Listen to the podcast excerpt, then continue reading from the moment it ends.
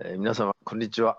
あり方研究室へようこそ、えー今日は札幌で事業を営んでおられる富田聡さん。聡さんでよろしいんですかね。はい、えー、聡さんにお越しいただきました。あー富田さんこんにちは、こんにちは。どうぞよろしくお願いいたします。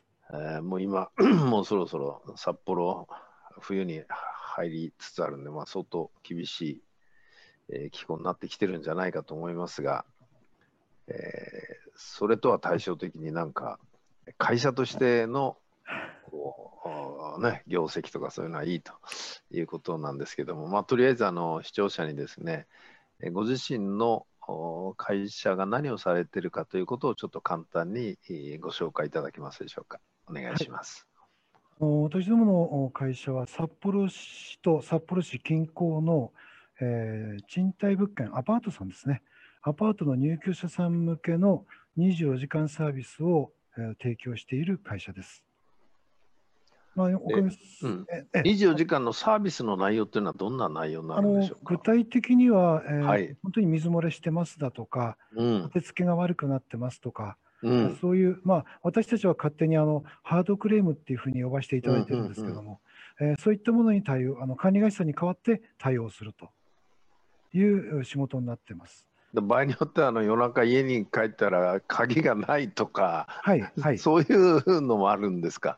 はい。もう例年ですと、この12月はもう今くらいから、あのあかやっぱあるんですか？お多いです、多いです。い 家帰ったら鍵がないとか、あのえー会社に鍵を忘れたとかって、だいぶろれつが回らない状態で入電があるっていうのは、はいやっぱりあるんだ。まあ簡ありますね単に、あの一言で説明すれば入居者さんのハードに関しての困りごとを全部引き受けますとこんな感じですかね。そうですね。はい。ガスが出ないとか点火しないぞとか。はい、そういうのはあの一応あの、なんていうんですか、えーと、ガスの供給会社さんがいらっしゃるんで、うんうんで本来はそちらに連絡をしてくださいねいう、はい、だ なんですけども、まあ、来るんじゃないですか場合によっては。うちのサービスなんで、うちもサービス業なんで、それはお客様に代わって、えーそういったところに連絡をして、えーそして、えーこういう入電が入ってますから対応してくださいと、うん。えーいうことを、えーまあ、代わってご連絡いたします。あの 以前ちょっとお話伺ったんですけども、はい。えっと、今あの社員数は何人ぐらいでしたっけ？えっ、と、今、えっ、と、27だと思います。はい。パートさんを含めめて。パはい。ートさん含めて27、はい。いわゆるハンディのある方も何人か雇っておられるっていうふうに。そうですね。あのー、27人中、えっ、と、車椅子に乗ってる子が3人。はい。それから、えっ、と、テレワークをしています。あの、今、えー山手というところのですね、うん。あのーなんですかね、養養護病病院に勤めな、あの入りながら、治療しながら、あの筋ジストロフィーの子が、えーテレワークで働いてくれています。はい、筋ジストロフィーの方。はいそれとその病病院に入ったままでのテレワークをされてるってことですか？そうです。ですから、あのーまあ、本当にあの今、このコロナ禍ですと、なかなかあの会いに行くことができないんですね。ああ、札なるほど幌にいる。んですけど。なるほど。はい。まあ、それでもあの誕生日だとかクリスマスだとかっていう時には、あの病院に持ってって、あの先生の方からこう、あー届けてってもらってるというような、そんな状態ですね。それとあと統合失調症のこと5人になります。あの、以前あの富田さんからその大久保さんちょっとうちも障害者を雇おうと思うんだけどっていうようなことをもうだいぶ前ですけど、えー言われていや素晴らしいと思いますけども現実にはいろいろ大変なことが多いですよっていうことを申し上げたのを覚えてるんですが。えしばらくしたらもう雇いましたっていう話でですね、あらあらあら、進んでるのかっていうんで、えーでもやっぱりいろいろご苦労は終わりになるんじゃないですか。そうですね。やっぱりあの、ありました。本当にあっちぶつかって、こっちぶつかってっていう、まあ、そんな状態でしたね。あの実際にやっぱり、えーっと今までそうですね、えーっと3年前、4年前からうん。2人の子には辞められてしまいましたし、辞めてもらいました。なるほどね。はい、周りのその、なんていうんですかね、社員の方の姿勢とか理解ってものすごく大事だと思うんですけども、そういう方をこう受け入れるときですね、はいそこら辺はどうなんでしょうか？まあ、やっぱりあのいろいろと抵抗はやっぱありりますよね。ないわけではなかったと思います。そそうですよね。はいまあ、特にあのうちの専務なんかにはですね、うん。えー高齢者と障害者の雇用をするとうん。まあいうふうに言ったときにはですね、うん。えーだったらあの、えー利益の中から一定割合寄付をして終わらせてくれって言われました。はっきりね。はい、でいや、そうじゃゃないんだと、今、うんとにかく人を募集しても来ない、まあ、そういう時期だったんですね、4年くうらい前。ん。はい4年前、わずか4年前ね、コロナの前。はいははいい。で、その時にやっぱりこの人手不足を解消するには、うん。そこの人たちに戦力になってもらうしかないと。うん。うん。だからこれはあのー福祉でもボランティアでもなく、うちの人材人材のせ戦略として、そちらに、あのーまあ、目を向けるんだということで理解をしてもらいまして、それでも、まあ、入ってくるまではあー、みんなやっぱりそれなりに抵抗あったと思います。いや、絶対いろいろあったと思いますよ。はいはいそそれと、吉村その入入られた後でもそんなにスムーズに全てがうまくいくなんてのはあるとは思えないんで、まあ、ただ、まあ、これはね、わなかなかやっぱり、えーみんなも不満を直接私に言ってくることはないんで、果たしてどうだったか分かんないんですけれども、うんかえってやっぱりあの、えー初めてうちに来てくれた車椅子の子、この子が、とにかくマスコット的なキャラクターだったの あそうでで、これえー今あの、今年、えー6月に就任になりましたけれども、えはい、あの本当にやっぱりみんなに可愛がられるタイプだったんで、まあ、それが良かったかなとは思いますね。えいつかのあの札幌の勉強会でも結構熱心に聞いていただいてた方かな。そうですよね。と、この間、前回も、えっ、と、確か参加させていただいたと思います。そうですよね。はいはいあのなんかものすごい勉強熱心だなっていう印象を僕もそうですね。持ってますけども。あの、コミュニティ FM での月一のパーソナリティやってます。はい。月1回のパーソナリティをされてる。はい。はあ、他にもなんかあの車椅子でなんかなんか遠くの方から一人出てきた方がいらっしゃるとか。はい。あの、今年の6月、7月でしたかね。あの、うん。えー別海町っていう北海道にあの、あるんですけれども、うん、あの、人の数より牛の数が多いと言われてる、はい、はい。えーまあ、別海町とは言いながら本当村だと思うんですけど、はい。そこからあの二十歳ぐらいの頃に札幌に単身出てきて、はい、でなかなか就職口がなくて、うん。もう生活保護を受けたりしながら、それでもまあなんとか、えー頑張って、えーやってたらしいんですけれども、その子が、えーと私のところに来るう2年前から、えーあるう大学病院のうん。事務局の方に、障害者雇用枠として。えーまあ、働いてたんですけれども、うんえー一つにはやっぱり、え5年っていう、えー勇気なので、うん。5年後、また、えー自分仕事を探さなきゃならないという不な安定なるほど。はい。それから、えーもう一つは、えーやっぱりそのいただける仕事が例えばコピーを取るだとか、うん、うん、あの本当にこうなんでしょうあってもなくてもいいようなうん、やりがいのある仕事がない、うん、えーそういう意味で何かこう自分を、えー人として働いあの貸してくれるところないだろうかっていうところでたまたまうちが募集していた一般募集枠で入ってきました。あの一般募集枠ではい、その車椅子の方が来られた時っていうのはどんな印象でした？あのあ嬉しかったですね。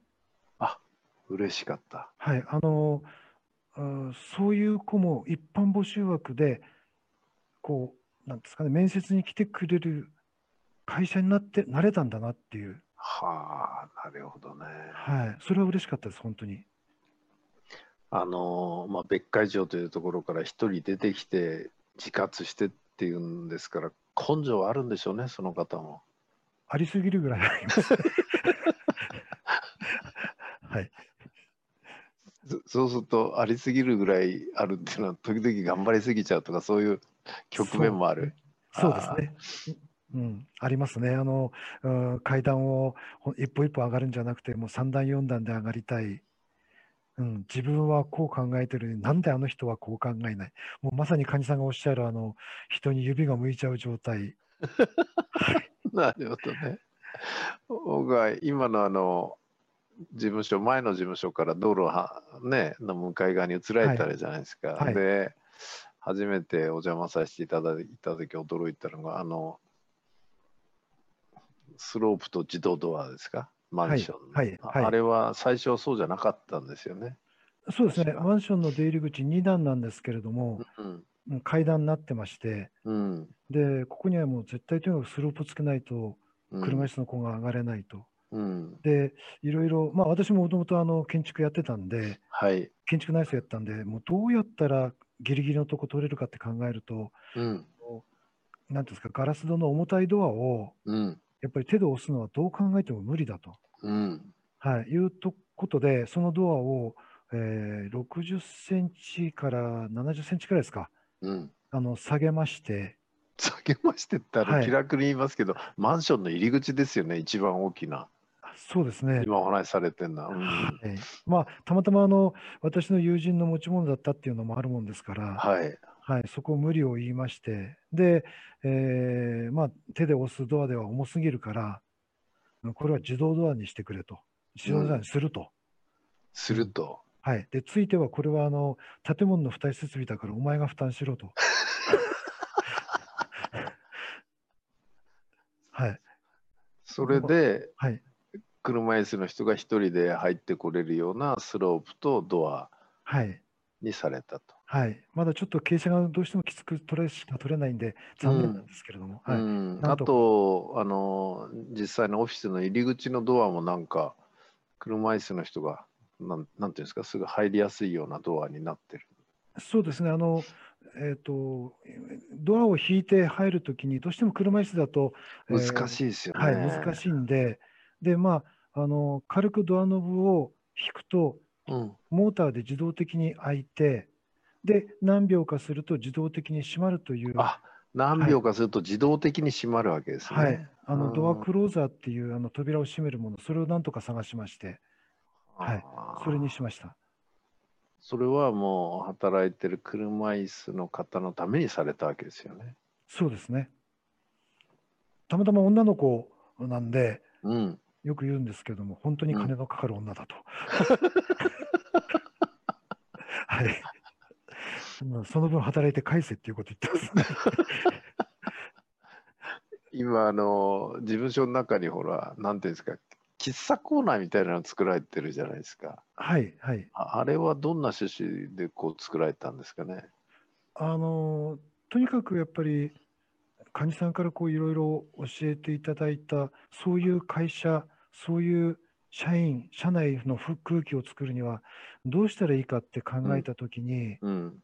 やっぱり雑談を多くしなきゃいけない。うんうんで、その雑談を多くするにはどうしたらいいかって考えたときに、うんうん。ああいう、なんて言うんでしょう、お弁当を食べるにしても、何かおやつを食べるにしても、こう、顔と顔がこう、付き合わせられるような、うんうんうん。そんなスペースを作りたかったっていうことですね。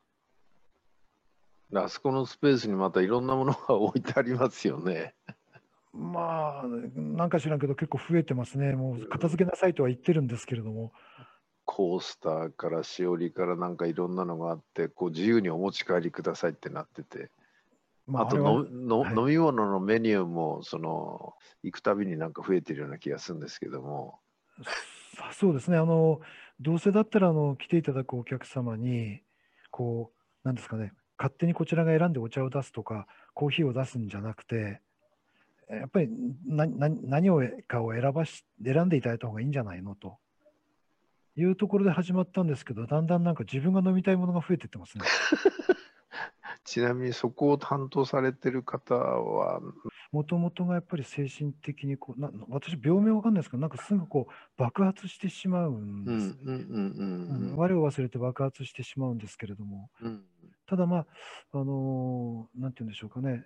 えーその子はとにかくあのお姉さん役人の面倒見たい子なんでうんうん。それであえてあの事務所を移った時に庶務という部署を作りましてうん。でとにかくみんなが働きやすいようにそういういろんなことをやってくれと。うん。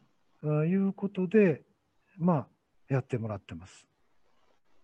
ようやくっていうか、まあ、その前からもうほとんど落ち着いたんですけれども、今もう爆発することはほぼほぼないですね。っていうとかつてはやっぱり爆発してたんですか？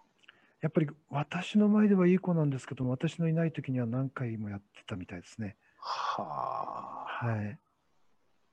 それが今ではないとそうですね。落ち着いてるようですね。もう病院も行ってませんので、ああそうですか、はい。ああ私自身もあの彼女がセミナーに出てきてくださってお会いしてしばらくしてからまるで顔つき変わりましたもんね。あの子だって患者さん大好きなんですもん。そうそうきましたか。はい。あの想定外の返信でちょっと私も若干戸惑ってますけども、あの、患者さんとのツーショット写真、あの、うん、自分の机の目の前に貼ってます。あらいやいやまたファンが一人いたのかとか。いやで実際お邪魔した時そのコーナーをご自身が預かってるっていう感じでねはい。ものすごい生き生きとされててはい。本当にそのまあ私あの時思ったのは富田さんは彼女が命を出せる場をね作られたんだなっていうことをものすごく思ったんですよね。ありがとうございます。やっぱりあの私自身リーダーで大事なことの一つっていうのはやっぱり一人一人がこうなんていうんですかね輝いて自分の命が出せる場をどう作るか提供できるかってことじゃないかと思うんですよね。うんうんうん。でそういう観点でまあ私も随分あのそういう話をさせていただいてもう富田さんも随分そういう話を聞いていただいて本当にそこら辺をまあ私の場合は話すだけですから気が楽なんですけども富田さんは実際し社員とその家族を預かってるわけで、まあ、まあ、現実にやっていかなきゃいけないわけですよね。でもそれは、患者さんがおっしゃる通りにやればいいだけの話なんで、私も気楽なもんです。いやいやそんなことはないんで、はい。あのあのそういうふうに言っていただける方って本当レアでですね、いや、あなたの言った通りやればいいんですよねって言う人はいても、やる人はそんなにいいないというか、まあ、少しはいますけどね、はいはい。富田さんみたいに本当に純粋にやっていただける方っていうのは、まあさっきのおもはやです。いえいえ、あの、筋ジストロフィーの方なんかも、多分病院で寝てるだけで何もない中では、本当に自分のい、あの、うんなんていうか、命の出しようがないですよね。はい。その病院の中でもできる仕事を提供されたっていうのは、僕はこれ、本当素晴らしいことだなっていうふうに思うんですよね。いや、まあ、それもあの、本当に運が良かったというかですね、うんえ。ーその子はあの、えーと、雇用する予定はなかったんですね。うん。はい。ただ、ある方、あの患者さんもご存知のあの成沢さんのご紹介で、はい。テレワークを応援してらっしゃる方と、まあ、治療を得まして、うん。うんうん。でその方があの、まあ、その子をなんかちょっと、おまあ、教えたかなんかの機会があったときに、うん。まあえー養護学校3年で卒業するんだと、うん。雇用しなくてもいいから、面接の練習だけでもしてくれないかと。